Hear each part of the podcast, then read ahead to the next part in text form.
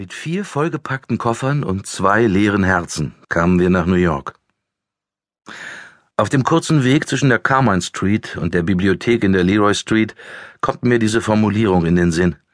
Vielleicht ist es nicht gerade die beste Einleitung, aber ich habe schon seit ein paar Tagen um einen Eingangssatz gerungen, als wenn es nur um diese simple Sache ginge, um einen Schlüssel, der die Erzählung öffnet, ein Siegel, das gebrochen werden muss, oder eine Art Zaubertrick, der, wenn man ihn erst einmal herausbekommen hat, alles andere in die richtigen Bahnen lenkt.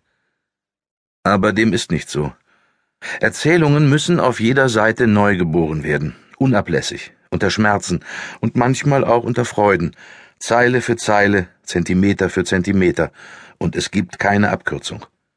Und genau so will ich vorgehen, wenn ich jetzt einen Bericht darüber schreibe, was in den letzten Jahren passiert ist und was genau in diesem Moment passiert.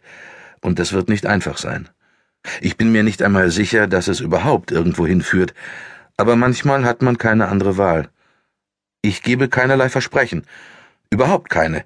Vielleicht wird es eine zusammenhängende Geschichte, vielleicht auch nicht.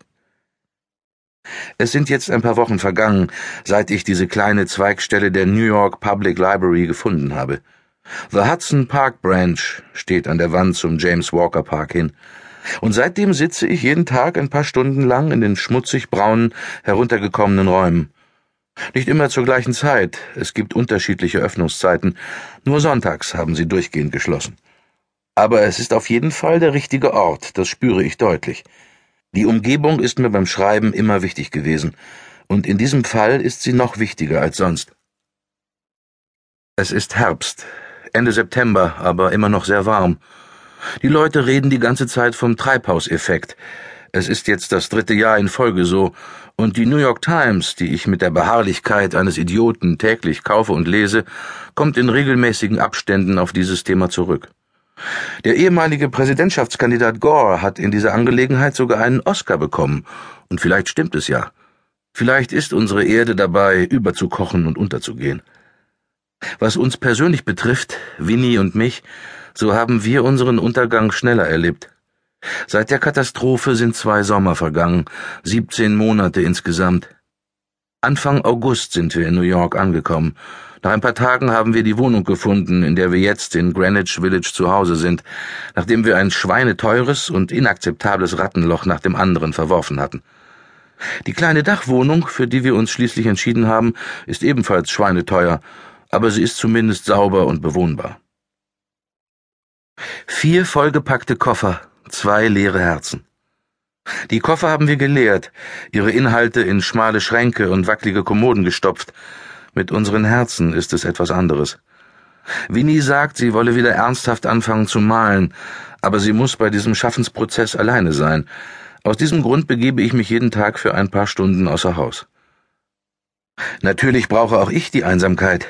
Ich muss sehen, dass ich die Worte wiederfinde, eines aufs andere lege, Satz auf Satz setze und schließlich etwas zustande bringe, was aus mehr als einer traurigen, trostlosen Wanderung in immer den gleichen Kreisen besteht.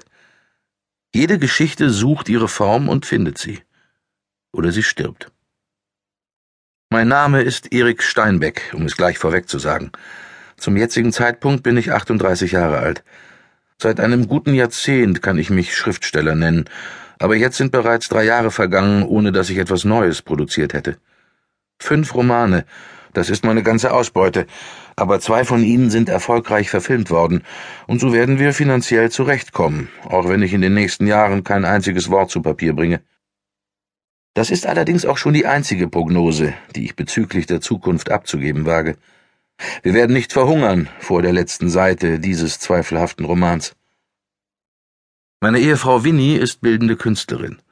In gewisser Weise ist sie anerkannter als ich und in ihrer künstlerischen Karriere weiter, aber ich bin derjenige, der bis jetzt ökonomisch am erfolgreichsten ist.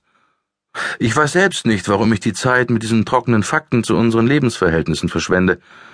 Vielleicht liegt dem ein altes, kalvinistisches Rechtfertigungsbedürfnis zugrunde. Vielleicht ist es auch nur eine Möglichkeit, das, worüber ich eigentlich sprechen will, noch ein wenig hinauszuzögern. Wir sind seit sieben Jahren verheiratet. Vor 17 Monaten ist unsere vierjährige Tochter Sarah verschwunden, und das ist auch der Grund, warum wir uns in New York befinden. Das ist auch der Grund, warum wir einander fremd geworden sind. In etwa ist dies auch der Ausgangspunkt für diesen Bericht, wobei ich selbst diese Aussage nicht einfach so schlucken würde. Aber irgendwo muss man ja einen Ausgangspunkt setzen. Irgendwo muss man anfangen.